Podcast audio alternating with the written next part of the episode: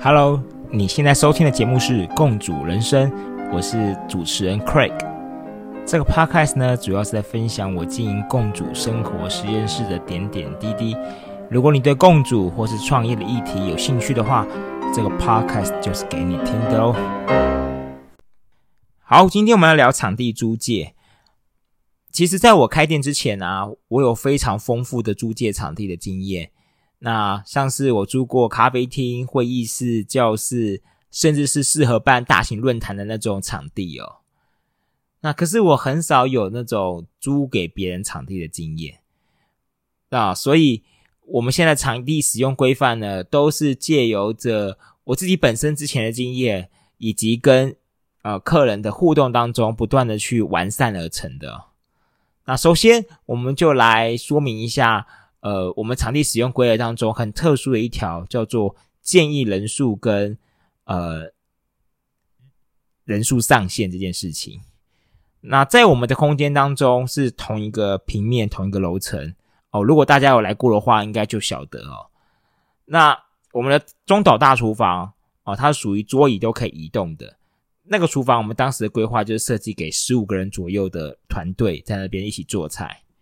那紧接着进来之后，你会看到一个传统小厨房。那这个小厨房呢，当时就规划适合五个人在那边做菜。那最后面是我们的工业风厨房，那它是适合十个人左右在那边做菜。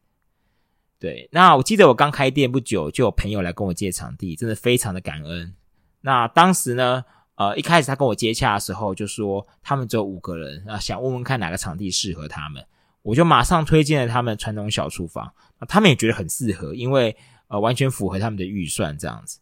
我说好啊，没有问题啊，你们就五个人来用厨房，OK 的。结果活动当天呢，他突然打电话给我，跟我说：“哎，不好意思，我们现在活动人数暴增，已经增加到呃十二个、十三个人了。”那于是乎我就问他说：“那你们要不要租借呃我们的工业风厨房或者是中岛大厨房？”那可是他说不要，因为。呃，他们就一个人要做菜，其他人并没有做菜，其他人只是想要看着老师示范菜怎么做这样子。那问题是，传统小厨房非常小啊，大概才两平左右吧，所以一群人挤在那里，其实活动品质不会好，甚至有的人搞不好只是探个头在那边看而已。那可是因为我的场地规范当时并没有写哦，所以他们当天就就真的出现了这么多人。果不其然，呃，活动当时。我们就他们就追加了很多的餐盘啊、餐具啊，呃，甚至是锅子，因为小厨房原本的设备就是有限的，因为它不够哦，所以他只好连锅子都追加了。那这种情况之下，我当时心里就不太舒服，因为明明就有跟他说，就是建议他借其他厨房，可是他偏偏就只借小厨房，然后还不断的跟我追加东西。经有那一次，我们就修正了我们的规则。我们就开始订立所谓的建议人数跟人数上限。以后只要大家超过我们的建议人数，就一个人头就是总价，我们就多收两百块钱。那这两百块有点类似场地的使用费的概念啦。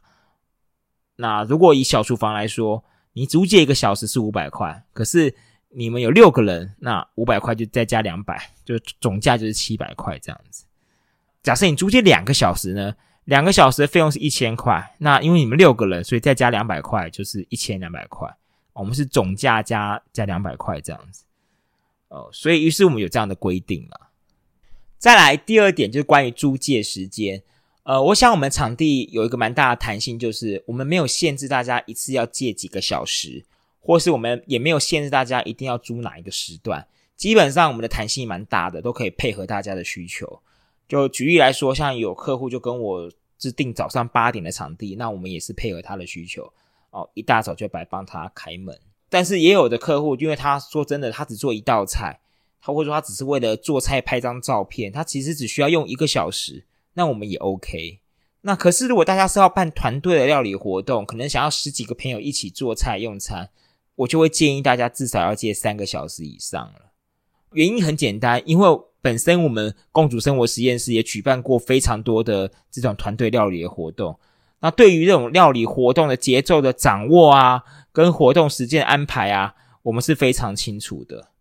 那可是往往就会遇到，就是大家很想要呃节省预算时间，把时间拉得太紧了，可能明明有十几个人要做菜，可是只借两个钟头，那就会变成说，呃，你们可能刚洗完菜，马上煮完菜就要吃个战斗餐，哦，甚至还没吃完，你可能就要准备打包、准备收拾，整个流程搞得非常非常的仓促，这样子，那其实会让大家的活动品质不是很好。那反而有时候大家会反过来，呃，跟我说啊，可不可以再多送我们一点时间？就就其实真的蛮奇妙的，就是一开始就有跟大家建议，就是不要让活动这么赶嘛，你们就多借个半小时啊，或是一小时就好了。可是往往大家反而会回过头来问我说，可不可以多送他们一点时间？对啊，所以如果大家是在今天是要办理这种团队料理的活动啊，我会。真的蛮欢迎大家跟我们商量你们活动进行的方式，我们可以协助你们帮你们的活动的的流程啊，呃，进行的更顺畅这样子。嗯，也提供一点我们办活动的经验给你们参考，主要也是希望说你们的活动可以顺利进行，然后呃，让让你们整个活动的流程不会这么的急促啦，那影响到你们参加你们活动的参加者这样子。以上就是我今天的小小的一个分享啦。今天的节目就到这里喽，谢谢你的收听。如果你喜欢我的节目的话，就请动动你的手指头，给我们五星的评价，或是分享给你的好朋友们，这样就会有更多人能够听到我的分享哦。当然，也欢迎你留言给我，这样我就有机会在节目当中回答你的问题。就这样喽，拜拜。